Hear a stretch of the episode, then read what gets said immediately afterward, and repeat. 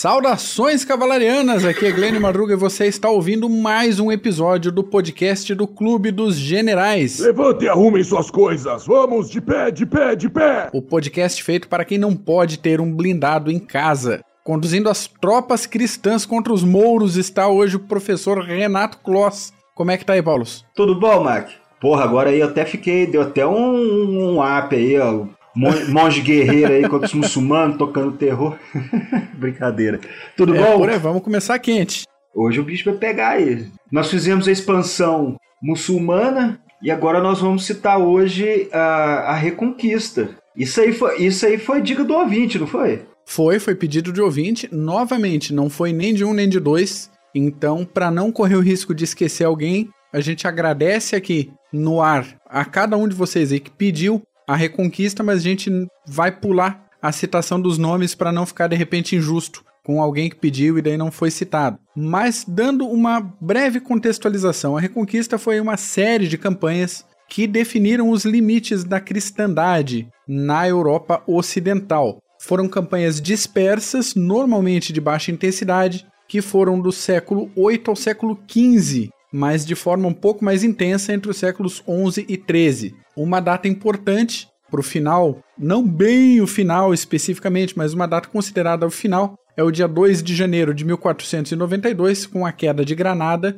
e isso para ter um parâmetro, já que a gente vinha aí desde o século 8 nessa série de campanhas, isso foi só 10 meses antes de os espanhóis atravessarem o Atlântico e chegarem no continente americano. A reconquista não foi necessariamente uma cruzada, mas os interesses se alinharam durante o processo então, algumas cruzadas tinham objetivos secundários na Península Ibérica e alguns nobres e combatentes cruzados aproveitaram essa oportunidade para levantar dinheiro e terras também na Península Ibérica. Por que disso tudo? Porque a Península Ibérica tem uma importância estratégica muito grande. Desde a antiguidade foi local de colônias gregas, colônias fenícias, colônias etruscas, além, claro, dos assentamentos locais. E aí, como exemplo, a gente pode citar Cádiz, que foi fundada por comerciantes fenícios vindos lá de Tiro, na, no atual Líbano, e Cartagena, que vem de Nova Cartago, por motivos óbvios, né? Mas, Paulo, como é que chegou nisso aí, nessa situação? Né, naquela bagunça que se tornou a Península Ibérica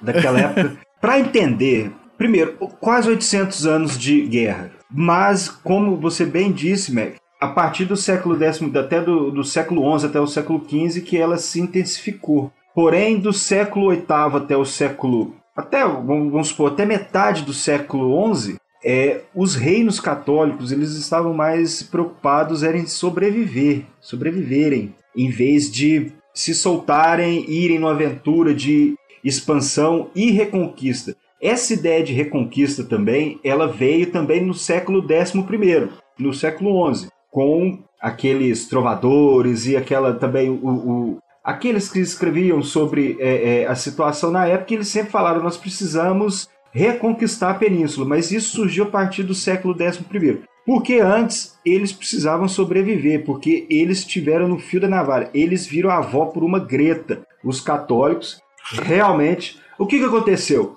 A partir de. Quatro, antes até do saque de Roma, gente, 400, em 410 aí para o 20 para ele já começar a se situar, mas é, na metade do século IV, no, no século IV, as forças bárbaras, né? Francos, alanos, vândalos, saxões, enfim, aquela, aqueles povos eles estouraram a, a fronteira do Reno. Eles é, é, forçaram a fronteira do Reno, como nós já discutimos no CGCast, que a fronteira do Reno, principalmente no CGCast da, da Batalha da Floresta de Teutoburgo, que nós falamos que a fronteira do Reno, depois da fronteira da, da Batalha de Teutoburgo, os romanos não se atreveram a atravessar. E a pressão dos povos do leste foram chegando e os bárbaros acabaram por estourar a fronteira do Reno. E nisso os visigodos estavam no meio. Eles foram parar na Península Ibérica depois da hegemonia dos vândalos, depois tiveram suevos na Península Ibérica e depois esses até os vândalos foram é, é, é, se aventurar na,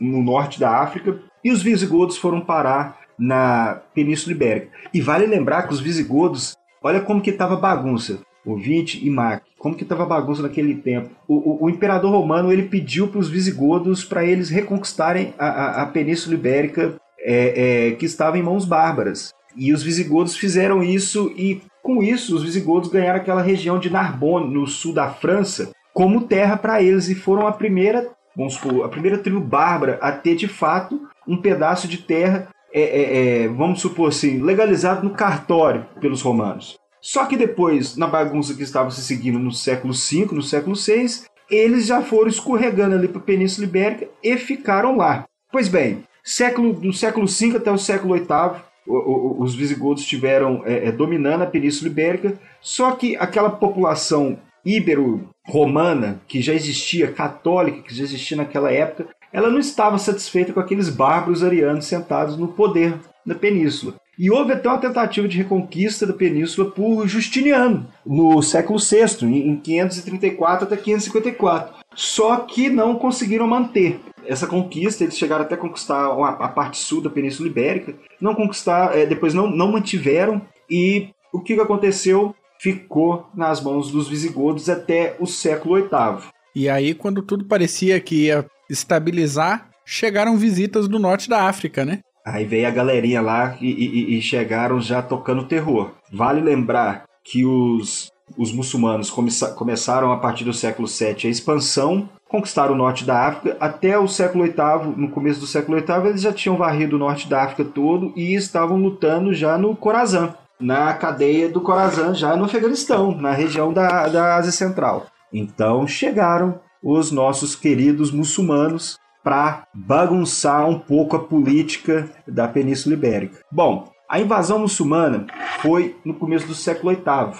Então ela começou mais ou menos em 711 a partir dos primeiros muçulmanos e se estabeleceu por completo a partir de 718, no ano de 718. Bom, a monarquia visigoda ela não tinha durado muito tempo, como nós citamos agora. Ela enfrentou um forte declínio, vale lembrar também, no século VII, no século VII, né, quando brigas internas entre nobreza e população católica, junto de reis medíocres, ineptos, que tinham aos montes, naquela época, quase levaram à desintegração do reino visigodo, até que chegou um tal de Roderick, que muitos chamam de Rodrigo, no caso, em 710. Ele nem esquentou o trono, coitado, porque ele ficou um ano, nem esquentou, os muçulmanos, eles chegaram na, na Península Ibérica.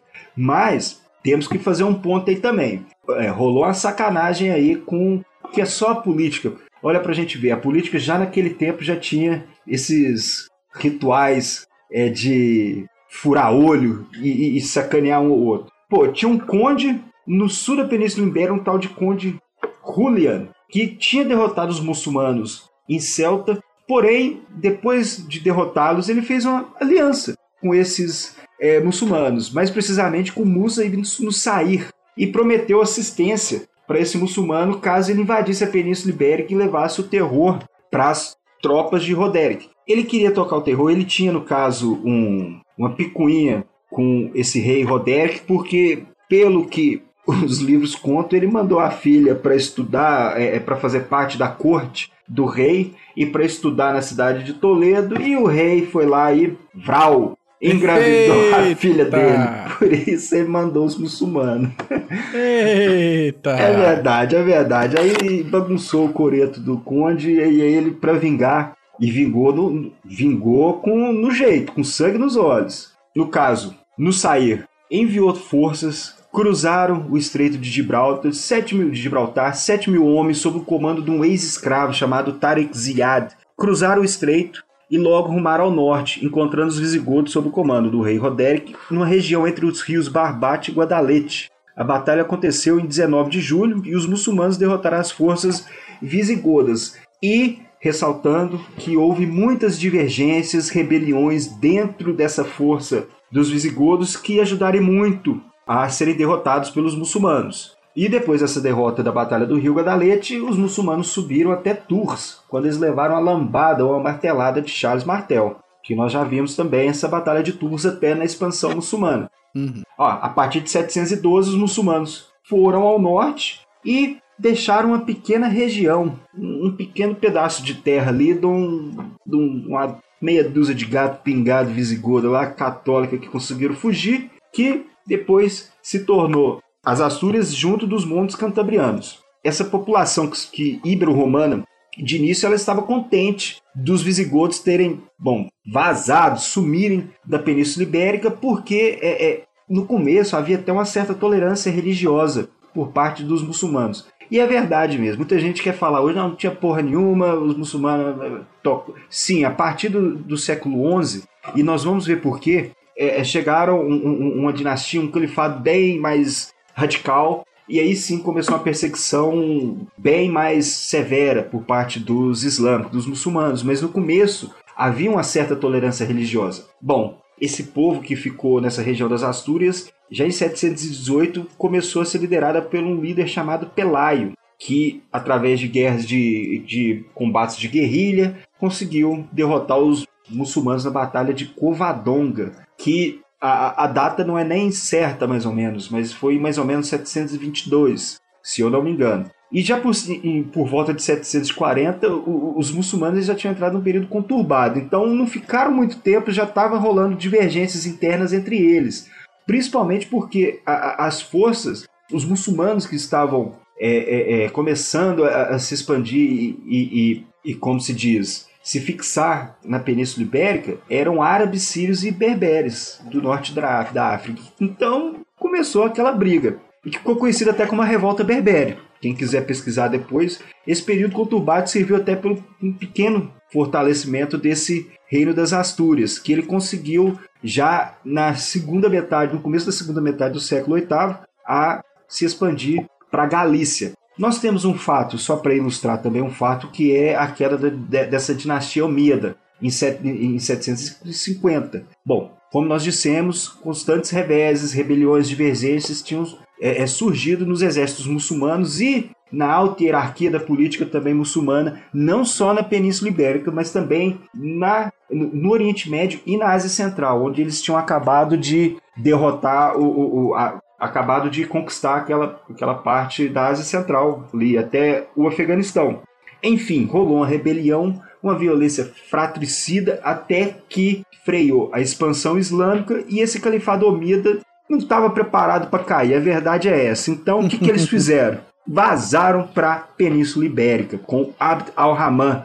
Ele escapou da execução, sortudo, e foi parar na Andaluzia, transformando o, o califado dele independente do de Damasco. Maravilha. Uh, já que você puxou ali a, a Batalha de Covadonga, deixa eu fazer umas, umas inserções aqui. Perfeito. Para colaborar com o conteúdo do nosso podcast. A Batalha de Covadonga aconteceu ali mais ou menos em 722, como você falou. O Pelágio, autodenominado Rei das Astúrias, resolveu que não ia entrar naquele esquema da invasão muçulmana, que era até bem legítimo você oferecer a rendição para o território, fala, você se rende, paga teus impostos aqui de boa, paga o tributo e, e ok, renda-se sem, sem combater. Ele resolveu que não ia, não ia ser bem desse jeito. Então os árabes mandaram tropas para resolver a situação do modo tradicional e negociar a rendição asturiana na força. O pessoal das Astúrias não se renderam foram perseguidos, só que retraíram bem na manha com seus 300 homens, sua poderosa força de 300 homens, para uma região de defesa mais fácil. Aí as tropas muçulmanas perseguiram esse pessoal e foram emboscados por arqueiros, além de ter a retirada cortada. E aí a gente não está falando só de arqueiro, é arqueiro, funda, pedra, é, calçado que dava para jogar no, no, na tropa, foi jogado. Jogava até gato. Jogava até gato, exatamente. Isso é do Egito, do Relarão. Foi uma vitória inicial asturiana. Dos 300, cerca de 300 homens, 290 morreram. Só que na perseguição aos muçulmanos, todos os camponeses da região pegaram pá inchada, eh, cachorro e tudo que tinha na mão e seguiram, reforçaram essa, essa tropa para fazer a perseguição. E essa perseguição durou dois dias e duas noites. Isso acabou elevando o custo para um patamar que os muçulmanos não estavam muito afim de pagar também. Então isso garantiu a faixa norte da Península Ibérica, de onde partiu-se para liberar os territórios de Leão, Castela e da Galícia. Um, um, outro ponto que você comentou foi a questão da atual França. Os francos barraram o avanço dos muçulmanos em 732 com Carlos Martel. Um pouco depois, com Carlos Magno, houve uma relativa estabilidade, um florescimento de artes, de cultura, enquanto a briga corria solta na Península Ibérica, o pau torava lá. E aí o Sulaiman ibn al-Arabi, governador de Barcelona, ofereceu uma aliança ao Carlos Magno. Olha só que curioso. Olha. O Carlos Magno ajudaria a proteger Barcelona de invasores cristãos em troca de territórios para o Carlos Magno na Península Ibérica. O Carlos Magno aceita a aliança porque, no fim das contas, ele achou que seria interessante ter uma buffer zone ali entre o reino dos francos e os territórios muçulmanos. Aí que no ano de 777, que número difícil de falar, o Carlos Magno captura Pamplona e Saragoça, mas liberou Saragoça depois de receber um bom pagamento em ouro. Compra-se coisas, né? Normal. Normal. Os saxões começaram a dar problema, só para variar, e o Carlos Magno resolveu voltar para casa. No ano seguinte, em 778, as tropas francas estavam retraindo e no comando da retaguarda, um dos melhores generais francos, que era um tal de Rolando, e ele ficou com essa missão aí da proteção do retraimento. No dia 15 de agosto, os francos foram atacados por rebeldes bascos que queriam vingança pela destruição de Pamplona. E foi uma tunda, foi uma surra para entrar na história. Foi um massacre mas essa resistência franca inspirou a composição da Canção de Rolando, que é uma das maiores obras da literatura ocidental. Já que falamos de bascos, amarrar mais um pedacinho. Apesar desse inconveniente basco para os francos, pequeno inconveniente, a ideia da buffer zone continuou na cabeça do Carlos Magno, que empurrou os muçulmanos para longe da Franquia, criando ali a província da Septimânia. No ano de 801, ocupou Barcelona e a região da Catalunha, e estabeleceu esse território como tampão antes dos Pirineus. Pelos próximos dois séculos, esse território foi governado por francos ou por pessoas indicadas pela corte franca, até que um dia a cidade foi saqueada pelas tropas de Al-Mansur. Como os francos não deram a mínima pelota, a Catalunha declarou-se independente dos francos, mandou aquele vai a merda e resolveu que era independente. Então, gente, se ainda hoje a gente vê esse movimento de independência da Catalunha, as origens desse movimento de independência, seja da Franquia na época, seja da Espanha hoje, essas origens estão aqui, nesse foda-se que o Carlos Magno deu para Barcelona em, no ano de 801. Mas se a gente está falando de conquistas e de operações, Paulo, meu caro, o que, que dá para a gente falar em termos de estratégia? Ah, só, só uma coisinha, Mac. O, o, o Rolando não tocou o, o, o, Como é que fala? Deixou de tocar na Batalha do Passo de Roncevaux, que você falou. O, o, Rolando, o Rolando ele se transformou no, no, no, Cavaleiro da Idade Média, que, e trovadores Sim. cantavam sobre ele. É, que ele não tocou o. o não, esqueci o nome, gente. É a trombeta lá que ele tinha que tocar, que tava na retaguarda, não tocou. E o povo falou, olha, era auto-sacrifício, que coisa linda do, do, do, do, Cavaleiro, do Rolando. Enfim, o Rolando morreu. Se ferrou, é, morreu. É. E o povo tava falando que é bonito. Agora, por que, que a gente tá fazendo essa, esse link? Na Idade Média tinha aquele. É, era o famoso chevauché, chevauché que era aquele cavalheirismo. Só que muita gente, quando fala na, na, na idade, de, idade Média, e, e, vamos relacionar, nós temos, poxa, nós temos inúmeros, inúmeros escritos na antiguidade, no período greco-romano, sobre é, é, estratégia, até que estratégia não tinha aquele nome na época, né? Estratégia, mas escritos sobre liderança, sobre operações, sobre. Era um manual de batalha que existia naquela época. Na Idade Média, nós temos Vegítios, nós temos Léo Tática, nós temos Maurícios, os bizantinos, Léo e Maurícios, nós temos Christine de Pizan, que é uma francesa que escreveu sobre é, sobre operações militares, sobre guerra, só que há uma lacuna, sim, nesses dos estudos estratégicos, porque querendo ou não, na Idade Média era a língua inglesa se refere como a, a, a idade negra, né, escura, como se é a Dark Ages, porque nós não tivemos naquela época o, o, o desenvolvimento literário que nós tínhamos na, na, no, no, período greco-romano. Lógico, tivemos os, tínhamos muitos monges escrevendo, muitos livros também na, na parte muçulmana, até que muitas fontes que nós conseguimos para é, é, fazer, não só o nosso podcast, mas até outras pessoas também que pegam para estudar sobre a Reconquista, eles falam de muitas fontes muçulmanas. Sem dúvida. Que, sem isso, dúvida. muita, muita, muitas fontes, muitas fontes muçulmanas e boas. fidedignas, que era muito difícil naquela época. Pois bem, Filipe Contamine, que para mim é um sobre Idade Média. É, ah, não, só uma coisa falando, nós tínhamos aqueles estrategistas que eu citei, desde Vigítios até Christine de Pizan, só que era mais um manual de guerra. Era um manual desde é, é, é, juntar as tropas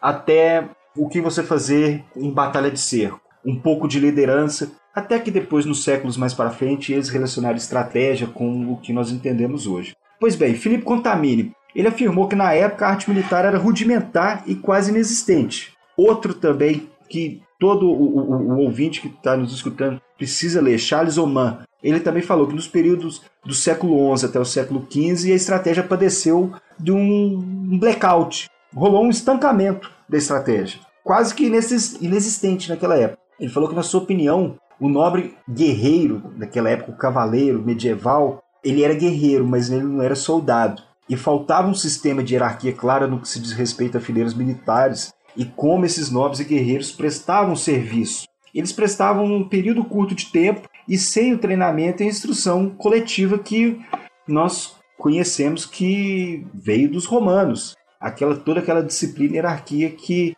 e treinamento constante que advém dos romanos. Então a verdade é que o período entre o século XI e XV, o desenvolvimento de estratégia e tática entrou num verdadeiro blackout. Mas tem coisa para se analisar nesse pontinho aí. Também não, não vamos generalizar. Ó, por acaso, as conquistas do século XI até o século XIII, eles é, elas eram mediantes a diversos, falando no universo, é, é, não só no universo da, da Península Ibérica, mas no universo da Europa, em termos de estratégia e, e, e história militar. Pois bem, essas conquistas do século XI até o século XIII, elas eram mediantes a diversos fatores como morais, militares e até econômicos. Uhum. Às vezes era necessário você manter um inimigo sob sua tutela, te pagando impostos e você enriquecendo seu reino do que destruí-lo. E ter que arcar depois com reconstruir o reino e ter que reco eh, reconstruir e coletar impostos novamente. Então é mais fácil deixar alguém pagando para você, como que aconteceu após o cerco de Toledo em 1085. Da mesma forma, a gente pode observar estratégias dentro dos acordos para a sobrevivência do, dos reinos, que eram padrões no século no, no século do século 9 até o século 13 como exemplo os casamentos estratégicos, com o intuito de criar aquelas alianças favoráveis para a manutenção do status quo ou até uma futura expansão. Esse padrão também nos mostra que é, é, essa tentativa de manter a balança de poder, não só esses reinos cristãos, mas também do lado muçulmano, veio também na, na em parte das taifas, que a partir da, da segunda metade do século XI surgiram vários reinos porque a dinastia Omíada quebrou também. É, ela ocorreu a queda da dinastia Omida e os reinos cristãos poderiam ter entrado no ofensivo e conquistado mais território. Mas o que se viu foi conflito entre eles. E a verdade, gente, é que naquela época os católicos, a gente fica até brincando aí, não brincamos no começo do podcast, mas naquela época os católicos eram inimigos entre eles mais do que inimigos dos muçulmanos. Pois é, pois é. Era isso, os reinos eram todo mundo era, poxa, é, não tinha papo, não. Bobear, irmão, tinha pai. Ó, em Portugal, quem for pegar a história de Portugal, que a história é, é linda, mas vai mostrar que era um rei lutando contra a mãe. É um exército da mãe do amante contra o rei. Porra, na é bagunça danada. Naquela época era isso mesmo. Mas tinha estratégia. Você tinha um objetivo e você canalizava todos os seus meios e de um modo para poder atingir esses objetivos políticos. Então, é, bom, durante as cruzadas, a organização e as operações desses exércitos cristãos envolvidos nessa na reconquista, não só na reconquista, mas a gente pode até fazer um, um paralelo também, o ouvinte depois que quiser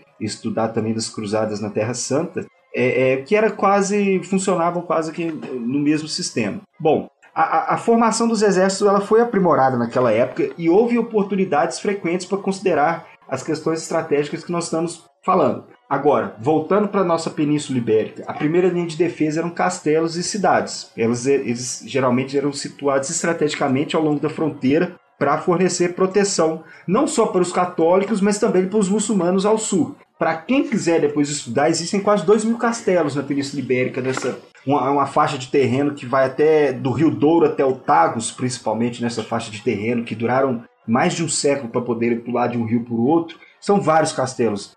e geralmente eles eram feitos em regiões altas, em promontórios, para poder a, a, guarnição observar em, qualquer direção a, a, chegada do inimigo, ou naquele tempo da, das incursões, porque, como nós vamos ver, eram mais incursões do que batalhas é, é, campais, batalhas grandes. E nós vamos entender o porquê daqui a pouquinho.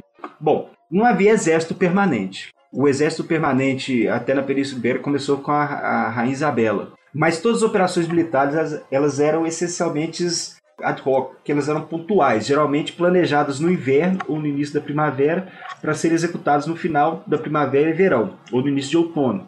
Se o príncipe alertou seu povo por carta, mensageiro ou fogo aceso, todos os homens de idade e capacidade apropriadas para poderem irem à guerra precisam, precisavam ir ao seu auxílio. Mais ou menos um mês a um mês e meio era o tempo de se juntar equipamentos, suprimentos e soldados. Bom, para soldado entrar dentro do exército mesmo, ele precisa, ele era obrigado a trazer uma espada, uma lança ou um dardo longo ou arco e flecha. Ou no caso, naquela época também, o besta, né? A besta e os dardos. Uhum. No caso dos cavaleiros, normalmente eles carregavam uma espada de ferro, geralmente com um metro e meio de comprimento. E a espada era usada principalmente para atacar o inimigo, para cortar a malha, em vez de perfurar seu corpo. No caso, principalmente do cavaleiro, até pela posição dele, né? Não, o Mac entende muito bem disso aí. Isso aí eu até tô... Se eu falar então. besteira aí, você me fala, Mac, por favor. Ah, mas imagina.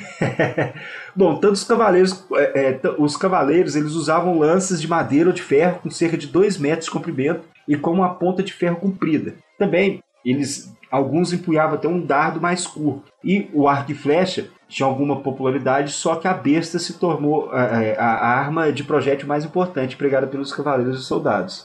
Bom, armadura de proteção. Ela incluía aquela cota de malha, como a gente filmes, ou, ou então em, em, pinturas nós conseguimos distinguir aquela cota de malha que era usada sobre uma, é, é, em cima de uma jaqueta acolchoada e atingindo até os joelhos, mais ou menos naquela área. O capacete, às vezes com a proteção para o nariz, era usado também alguns aparelhos de metal, como couro, para proteger, outras regiões do corpo. Os escudos, geralmente, eles eram triangulares naquelas, naquela época, e interessante que os escudos dos muçulmanos eram feitos de pele de hipopótamo. E um, algo interessante, os muçulmanos naquela época, eles usavam muitos estandartes tambores e trombetas também para a disciplina do exército. E esses tambores, quando os muçulmanos chegaram, mais uma expansão muçulmana no século XI, na metade do século XI, levou muito terror. Esses tambores, muitos escritos depois, muita gente falava do terror dos exércitos muçulmanos com aqueles tambores da morte. Então os tambores tocavam o terror na moçada aí.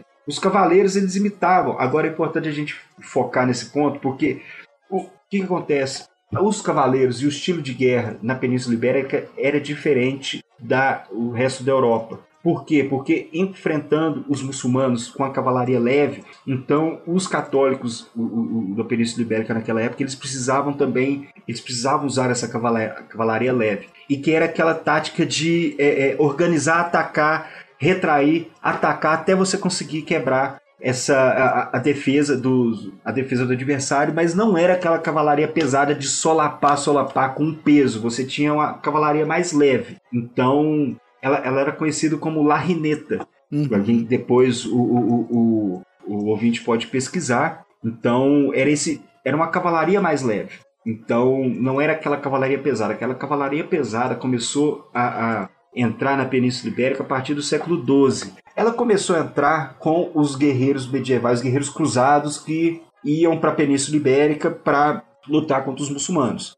Ou então tava em, estavam em trânsito, não sei, muitos passavam pela Península Ibérica, às vezes passavam por, depois iam através do Mediterrâneo para a Terra Santa e passava lá, fazia uma briga, matava os muçulmanos, ia lá, morria. Então, eles é, é, levaram essa influência da cavalaria pesada. Então, para a Península Ibérica a partir do século XII, mas antes sempre foi aquela cavalaria leve, entendeu? Com peças, com arco e flecha também, no caso, com espada e lanças. Não era aquela cavalaria pesada que nós falamos, por exemplo, da Batalha de Tours, por exemplo. Uhum. Né? Bom, retomando algumas coisas que você falou mais pro, pro início do episódio, tem esse negócio do, do mito que é mito ou não é mito, dependendo da época que se fala, e falando em reconquista, a gente está falando de, de, quase 800 anos, de que durante essa ocupação muçulmana, uh, principalmente os judeus ibéricos viveram em paz num tipo de sociedade boa e tolerante, onde todos tinham liberdade religiosa, desde que pagassem o impostinho em dia, contrastando aí com uma intolerância que os judeus sofriam em territórios cristãos. E não é nem tanto para um lado, nem tanto para o outro. Teve muito caso de livros queimados quando se acusava o conteúdo de ter blasfêmia, e daí os autores eram presos ou executados, dependendo de caso para caso. E apesar de judeus e cristãos poderem ter cargos razoavelmente altos na administração dos territórios muçulmanos, eram sempre considerados cidadãos de segunda classe e tinham que pagar a giza se não se convertessem ao Islã. Vê que sempre fica essa em cima da, do muro a situação, assim. Podia ir para uma situação complicada com muita facilidade. Ficava no, no limite. É, é. Tanto é que alguns grupos terroristas de hoje em dia têm como inspiração esse período. E isso não acontece porque a sociedade era mente aberta e livre, mas justamente por é, ser considerado um bom exemplo de governo conduzido pelo fundamentalismo islâmico. Para dar um, um, um, exemplo direto dessa situação, no dia 30 de dezembro de 1066, cerca de 4 mil judeus foram massacrados na cidade de Granada. O motivo não é bem certo, provavelmente eles serviram como válvula de escape na tensão entre os berberes e os árabes do norte da África. Nesse rolo, nessa tensão, alguém tinha que levar culpa e os judeus foram escolhidos. Até crucificação teve, mas daí Olha isso aí. a gente vai deixar para um outro episódio. Outro ponto que você citou e que eu vou dar um gancho aqui é o de formação de Portugal. Em 1096, o rei Afonso VI entregou o condado, então condado portucalense, que tinha sido fundado lá no ano de 868 por um sujeito chamado Henrique de Borgonha, através do casamento do Henrique com a filha do Afonso, a Teresa de Leão. Depois que o Henrique morreu, a Teresa governou o condado, se aliando à nobreza galega, aquela província ali no extremo noroeste da Espanha, que faz divisa logo a norte de Portugal, enquanto o filho era menor de idade. Ali no ano de 1122, o Afonso Henriques já era gente, se revoltou com a preferência galega da mãe, se tornou cavaleiro e foi para a guerra. Como você disse, e para cair o queixo de, de todo mundo que tem bom senso, ele foi para a guerra contra a mãe. A mãe, bicho, olha aí. Cara. É fogo, né? Em 1128, ele venceu a Batalha de São Mamed, assumiu o governo do condado e combateu ao mesmo tempo muçulmanos e familiares. Já em 1139, depois da Batalha de Ourique, o Dom Afonso Henriques foi aclamado rei de Portugal. Adiantando um pouco a situação, lá em 1412, o rei Dom João I resolveu levar a guerra até a casa do inimigo e atacou a cidade portuária de Ceuta com 200 navios e 20 mil homens a defesa foi pega completamente de surpresa e não ofereceu muita resistência. Aproveitando esse êxito, os portugueses tomaram a Ilha da Madeira, tomaram Porto Santo, Cabo Verde e Açores, com isso preparando toda a fase de expansão ultramarina portuguesa. E daí para frente vieram os entrepostos comerciais na costa africana e o resto da história a gente conhece. E no fim das contas, Ceuta acabou ficando com a Espanha, mas a gente tem a tendência de ver a reconquista como um processo praticamente só espanhol, e aí colocando espanhol entre aspas, porque a Espanha mesmo foi se formar depois, mas Portugal teve uma importância muito pesada, tanto na conquista dos territórios, e aí já Portugal uh, como um território independente soberano, o próprio aumento do território português e o estabelecimento das fronteiras de Portugal, que praticamente não mudou desde então. Mas chega de enrolação minha. O... Dá pra gente comentar que o grosso da Reconquista dá para ser trabalhado aí entre os séculos XI e o século XV, como você comentou. Dá uma, uma desenvolvida pra gente aí, Paulo. Olha, é, é a partir do século XI que o, o, o, de fato a Reconquista ela entrou na pauta desses reinos católicos contra os muçulmanos. Em 1099, por exemplo, já entrando no, no, no em 1100 ou no século XII, a, a, cru... enquanto estavam ocorrendo as cruzadas na Terra Santa, na Península Ibérica já haviam mais de 400 anos de luta entre católicos e muçulmanos. Porém, os primeiros quatro séculos, como nós falamos, foram mais de sobrevivência desses grupos católicos contra os muçulmanos do que uh, expansão. Alguns fatos rapidinho, vamos citar rapidinho, se desenvolveram nesses primeiros séculos, a partir do século VIII. Nós falamos de Pelágio, Batalha de Covadonga. Temos também a, a, a, liderança de Alfonso I, de 739 a 757, que retornou cidades importantes como Porto, Braga, León, Simancas, Osmos, Salamaca, Ávila, Segóvia. Só que é, essas conquistas faltava um, um, fator, um fator essencial, que era o material humano. Você não conseguia ocupar essa região é, recém-conquistada. Já nos séculos 9 e, e, e 10, os reinos católicos eles estavam mais preocupados é, é, em fortalecer as alianças que eles tinham e, e continuar sobrevivendo do que partir para a expansão das terras islâmicas. Um ponto importante dessa época foi a, a, o fortalecimento do, das Astúrias. E o Alfonso III, que era o rei das Astúrias, é, é, ele conseguiu uma expansão até as margens do Rio Douro. E isso foi um, um, uma fronteira, uma linha de frente entre os muçulmanos e os católicos por muito tempo. Pois bem, já no século XI, é, em 1031, houve uma série de rebeliões dentro do Emirado de Córdoba que levou à sua dissolução. Isso veio aquelas taifas que nós citamos, que eram aqueles pequenos reinos muçulmanos. Isso levou um, um enriquecimento imenso da cultura é, naquela época. Dizem que, que o Emirado de Córdoba era tão é, é, suas cidades principais eram tão cosmopolitas como Constantinopla naquela época.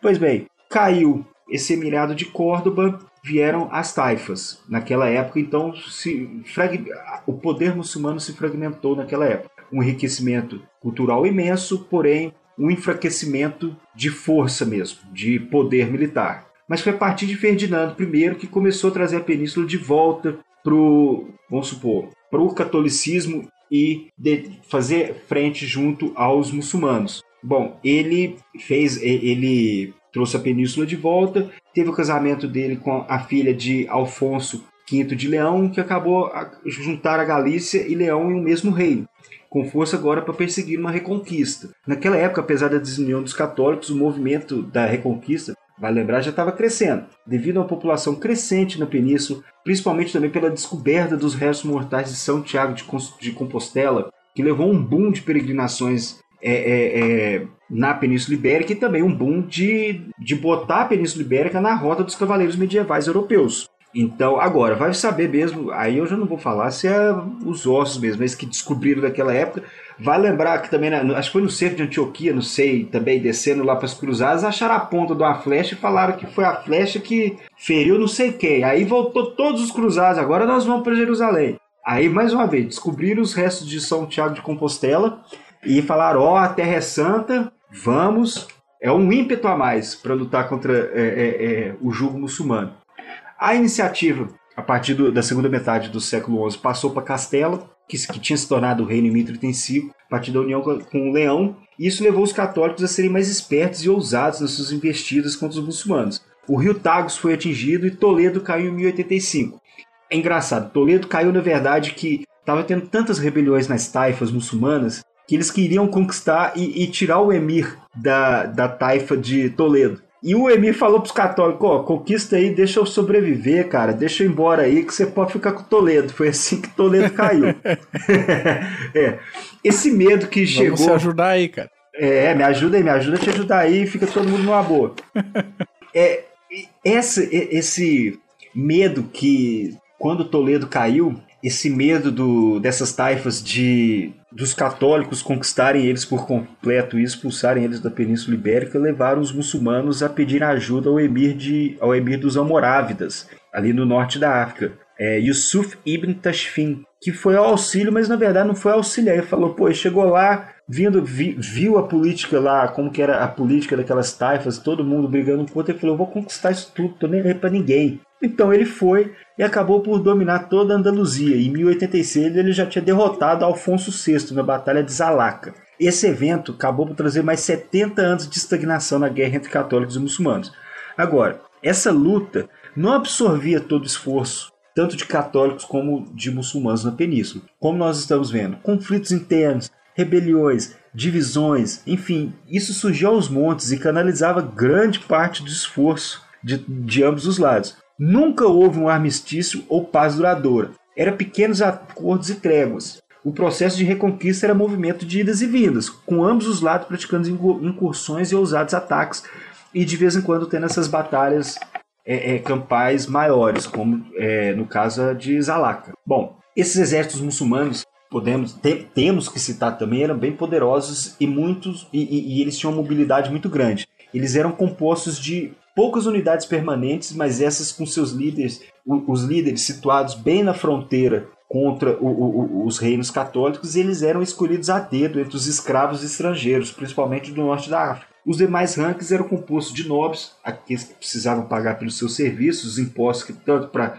católico como muçulmano tinha isso, que era no caso a Icta, que eles chamavam, ou também mercenários, tanto mercenários muçulmanos que iriam é, é, para poder lutar, tinha aqueles muçulmanos também que iam para é, é, cumprir o dever da jihad, e tinha católicos também, que lutavam pelos muçulmanos contra os católicos. Vale lembrar que Alcide lutou pelos muçulmanos. É isso também. É, então naquela época, é mesmo tendo é, é, essa briga constante, o negócio é o bolso cheio. Então, não dá. Bom, em 1147, você já tinha até começado, mas você já deu, você já pincelou muito bem essa parte de Portugal. Lisboa caiu em 1747, cruzados alemães e franceses estavam indo para a Terra Santa, pararam lá, porra, fizeram um cerco e, e deram para o Duque de Borgonha que virou o primeiro rei de Portugal. Bom, depois os Almohadas, uma dinastia muçulmana do norte da África, invadiu a península e derrotou a dinastia dos Almorávidas e empurrou os católicos é, é, mais ao norte na Batalha de Alarcos, em 1196. Esses Almohadas já eram um, um, uma dinastia mais severa, mais radical, e nisso aumentou muito a perseguição é, contra a perseguição de católicos e judeus na península. Esse medo, depois da Batalha de Alarcos, levou o Papa Inocêncio III a urgir os católicos a ajudar a península, aos outros irmãos católicos da Península Ibérica, a ajudá-los a derrotar os muçulmanos. E esse pedido foi levado a sério. E uma confederação católica de Castela, Navarra, Portugal, que já estava se com um, um, um, independência, ele saiu da Galícia, virou Portugal o reino de Portugal e, como você falou, Mark, já estava ajudando não só é, é, é, é, eles foram ao, ao alto mar, mas também ajudando nas alianças com os outros reinos católicos na península para expulsar os muçulmanos e vencer o, o, os católicos sob o comando de Alfon Alfonso VIII derrotar os mouros, né, os muçulmanos na batalha de Navas de Tolosa em 1212. Quem quiser saber da batalha vai lá na expansão, seja cast da expansão islâmica, que nós falamos da Batalha de Navas de Tolosa e o menininho que falou pro exército católico, ó, vai por essa trilha aí que você vai derrotar, vai por essa trilha, confia em mim. E os católicos seguiram por uma trilha que um, um pequeno pastor passou para os católicos, eles conseguiram vencer os muçulmanos na Batalha de Navas de Tolosa. Nós estamos falando aí, nós já estamos com quase 500 anos de batalha, e idas e vindas. Essa grande demora ou lentidão nessa expansão não tinha só relação com essa desunião, como nós citamos, mas o tipo de guerra que ocorria na época. Ela, ela, ela consistia basicamente de incursões e emboscadas, poucas vezes com batalhas abertas e cerradas, onde a disciplina, linha de suprimento e organizações quase não existiam naquela época. O maior incentivo não era a exclusiva expulsão dos muçulmanos, mas a, a pilhagem e a riqueza. E depois, se puder, a gente expulsa os muçulmanos. Mas depois o Papa Inocêncio Terceiro, essa, esse sentimento foi crescendo cada vez mais. Depois de Navas de Tolosa, essa união entre os católicos continuou, porém eles entraram num período de divergências de novo. Em vez de se juntarem para expandir, cada vez mais rolava também períodos de briga entre eles. Apenas um, uma visão do século XIII. Olha a situação. Castela almejava se expandir cada vez mais e entrava num período de guerra civil. Aragão estava mais preocupado com suas terras na Sicília, Sardenha e Nápoles.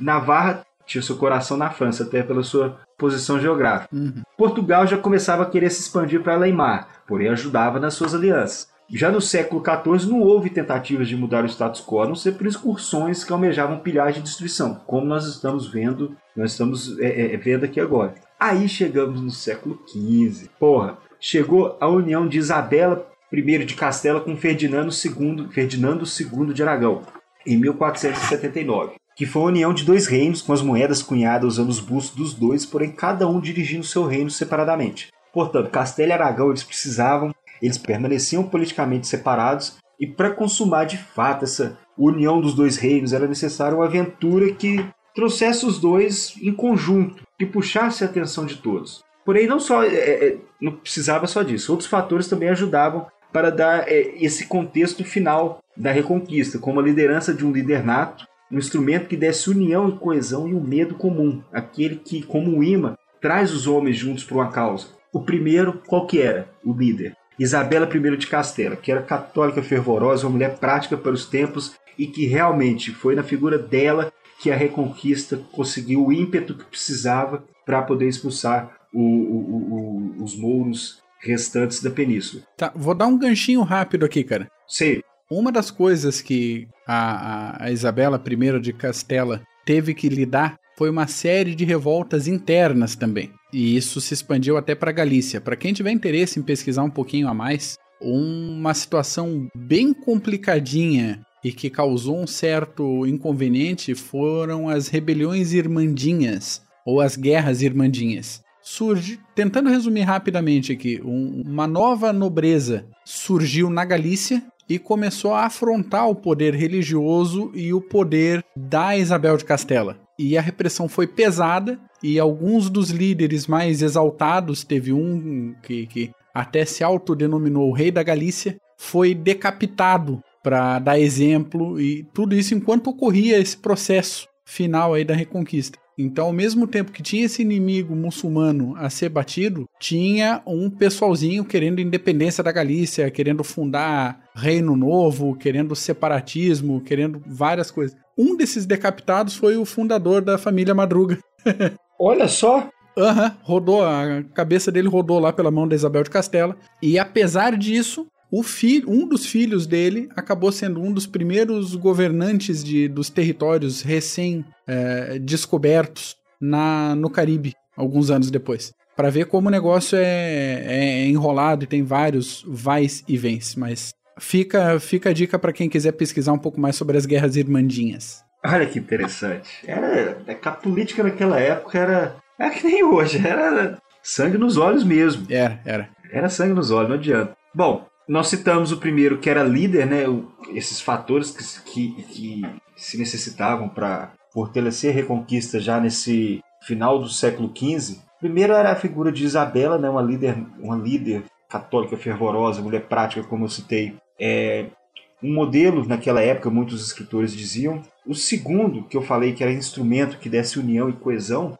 era, no caso, foi atra através do Papa Sextus quarto em 1478 que ele veio através da Inquisição, que começou através do Papa Sextus IV em 1478. Por que essa Inquisição? Porque veio aquela pureza religiosa. E nisso deu um ímpeto a mais para nessa expulsão dos muçulmanos restantes na península. E o outro, aquele medo que pode trazer todo mundo junto, é, junto de uma causa, contra esse medo, no caso, eram os otomanos, eram os muçulmanos que Nunca faltava material humano para invadir a Península Ibérica, na África tinha material humano de sobra, e os católicos estavam vendo, principalmente naquela época, o que estava acontecendo é, nos Balcãs, então tinha esse medo do, de, de, uma nova invasão. Eles estavam lembrando de 711, ainda perseguia a mente dos habitantes da península. Anos, séculos, séculos para trás, mas todos sabiam que começou em 711 e estavam aquela bagunça até hoje. Bom, tudo se cristalizou, se clareou no dia 26 de dezembro de 1481, quando Abu Hassan, que era o líder muçulmano de Granada, sob a escuridão da noite, atacou a guarnição da cidade fortificada de Zahara. Matou todo mundo, vendeu todo mundo escravo, como sempre aconteceu nos últimos 700 anos na península. Mas seria a última vez, porque Isabel e Ferdinando eles não estavam aptos para fazer frente a, a, a mais esse, é, é, é, esses assaltos de fronteira que os, os muçulmanos constantemente faziam. E foi até o Marquês de Cadiz que, que, que retaliou os muçulmanos. Até no ano seguinte ele conquistou também um pedaço de terra, algumas cidades. Só que Isabela e Ferdinando leram a situação e viram que se eles fizessem força, Granada iria colapsar. E, e, e não aguentaria o poder da Península Ibérica de todos os reinos católicos junto para forçarem os muçulmanos para fora. Em julho, Ferdinando juntou seu exército e derrotou os muçulmanos e Abu Hassan. Que no final foi deposto pelo filho. Mais uma Olha vez aí, aí, ó. pra gente ver, deixando o reino de Granada dividindo. E os católicos não podiam perder essa oportunidade. O que Isabela e Ferdinando fizeram foi simplesmente adicionar não só o caráter religioso, mas o de liberação política também. Vai lembrar que o Papa Sextus IV, quando ficou sabendo da crescente operação para expulsar os muçulmanos, ele enviou uma cruz de prata enorme que ia junto dos católicos, junto de Ferdinando, que ia para o campo de batalha junto dele. Então, eles souberam canalizar tudo direitinho para fazer daquilo de um- um- uma operação em escala não só regional, mas numa escala internacional. Os reinos católicos naquela época eles não possuíam exércitos permanentes, como nós citamos. Foi Isabela que usou de três pequenas estratégias das levas feudais, das Irmandades, que era um, um grupo coeso de soldados mais treinados que depois viraria o exército permanente, e um golpe de mestre trouxe os mercenários suíços, que eram os melhores mercenários da época, os famosos pikemans, que eram aquelas lanças do melhor estilo falange grega, foram todos lutar na península. O problema é que os católicos tinham na época era que reduzir os castelos inimigos. Esse era o problema na época. Era necessário fazer uso de artilharia para reduzir e subjugar esses castelos e por isso os católicos eles chamaram Isabela, né, aquela que tocava o terror lá, Ferdinando. o, o- negócio que Ferdinando, ele fa... é, a última palavra era do Ferdinando, era sim senhora, pode crer, ok, desculpa, porque é, é ela que fazia tudo. E, e qual que era a estratégia desses Ah, o Ferdinando trouxe especialistas de artilharia de- da França, Isabela, no caso, França, Alemanha e Itália, para poder montar aquele trem de artilharia para fazer frente e, e- e- e- subjugar esses castelos. Bom, qual é a estratégia dos católicos? Estabelecer bases navais no sul de Granada, importante, essa parte naval contra é, do- dos reinos católicos contra os muçulmanos, bloquear a costa isolada do Marrocos e depois devastar Granada. Nós tivemos dois cercos que é, é, resumiram bem esse último, esse último, essa última parte da Reconquista, que foi o cerco de Málaga e depois um cerco pequenininho de Baza, mas o cerco de Málaga foi o mais importante. Málaga era o principal porto marítimo de Granada e o principal objetivo das forças de Castela, que foi cercado em 1487. Emir al-Zagal demorou a marchar para tentar aliviar o cerco e não conseguiu atacar os exércitos cristãos com segurança por causa da guerra civil em andamento. Ele estava lutando contra os católicos e tinha guerra civil entre eles também. Tava ruim pra todo mundo, né? Tá, tá, bicho, o trem tava, tava, tava, tava azedo lá, não tá- não tava muito bom não. E ele acabou, ele tinha que é, é, lutar contra os católicos, ele tinha também que lutar contra Bod Bill, é, Bill, que era um líder também naquela época, então tava, não, tava ruim. A primeira cidade principal a ser atacada foi Vélez Málaga, que capitulou já em abril de 1487, com os apoiadores local de- locais de Bod Bill ajudando diretamente os sitiantes cristãos. Málaga resistiu durante um cerco prolongado que durou de maio de 1487 a agosto do mesmo ano. Já perto do fim, os notáveis de Málaga, como são chamados esses últimos, essas últimas forças que lutaram, eles finalmente ofereceram a rendição, mas Ferdinando recusou, pois os vários termos já tinham sido oferecidos a eles e eles não tinham se rendido. Então, quando caiu, que mulher, criança vai ser vendida como escravo e os homens foram mortos. E isso aí já estava já no, até os judeus de Málaga, só os- no, caso só os judeus de Málaga foram foram poupados nesse cerco. O resto Ferdinando é, limpou o cerco de Málaga. Isso já deu o- o- os contornos finais já para a Reconquista. Houve o cerco de Baza. Esse Alzagal ele perdeu o prestígio com a queda de Málaga e Bodbil, que era o, o outro líder, tomou conta de toda a área de Granada em 1487 no fim, e também conto- o- con- controlando a parte nordeste dessa região. Em 400 1489, as forças cristãs começaram um longo cerco em Baza e fortalecendo cidades importantes que restavam nessa fronteira. Baza era altamente defensável, pois ela exigia que os cristãos dividissem seus exércitos, e a artilharia era de pouca utilidade contra ela. O, o fornecimento do exército causou um enorme déficit orçamentário para os castelhanos. Foram necessárias ameaças ocasionais de per- perda de cargo para manter o exército em campo, com muitos nobres e soldados querendo fugir. Se não fosse a figura de Isabela para é, é, é, dar aquele pontapé e aquela força final, aquele pontapé para investida final nesse cerco de base, talvez não aconteceria e vai saber também se a Reconquista ah, é, teria toda a Península Ibérica expulsa dos muçulmanos. Não, não se sabe. Porém, Baza também caiu. Essa foi o último cerco que o- os católicos precisavam para expulsar os muçulmanos da, da, da península e os muçulmanos eles até pediram ajuda. No caso, pediram até para o reino de Fez, que era o Marrocos naquela época, pediram ajuda para o sultão do Egito. Só que o sultão do Egito, por exemplo, o sultão do Egito ele precisava, com a, com a dinastia Mameluca, ele precisava dos católicos para fazer frente aos otomanos, que eram inimigos é, é, do sultão. Então ele não podia intervir para os muçulmanos. O reino de Fez do Marrocos não estava nem aí. Então não haveria ajuda para Baza. Enfim, depois de oito meses do cerco lá, acabou tudo. Batalha de Granada acabou, cerco de Baza acabou, Península Ibérica. 1492, quase 800 anos depois, voltou às mãos dos, é, dos reinos católicos. Não vamos falar assim, ah, voltou nas mãos dos católicos. Bom, tinha os, os visigodos se converteram ao catolicismo naquela época, mas aquela população ibero-romana que também parte visigoda que ficou nas Astúrias, ela que deu foi aquela sementinha para ir crescendo nesses séculos e séculos até nós chegarmos em 1492 com a figura de Isabela I e Ferdinando conquistando de vez a península. Maravilha, maravilha. E como nem tudo que termina termina de uma vez só, a gente tem esse, essa questão da queda de Granada de 1492, que terminou com essa fase bruta da Reconquista, mas a pacificação demorou um pouquinho mais ainda para acontecer. Com esse governo católico da Isabela muito forte, a Inquisição ganhou corpo e começou um processo bastante intenso de conversões de muçulmanos e de judeus. Ainda assim, esses atritos e as desconfianças mútuas entre os grupos permaneceram por um bom tempo. Para completar, o Império Otomano começava a mostrar suas garrinhas e uma onda de protestantismo também começava a querer enfraquecer o domínio católico através aí do apoio de rebeliões se a chance aparecesse. E de fato apareceu. No ano de 1499, os muçulmanos de Granada se rebelaram. A cidade foi retomada logo, mas o zaralho se espalhou pelo interior até uma grande ofensiva de batismos em 1501. Cerca de 60 anos depois, outra revolta estourou, quando a Inquisição proibiu o uso da língua árabe e forçou o castelhano como língua única, essa revolta se espalhou pelo interior também, foi mais intensa que a primeira.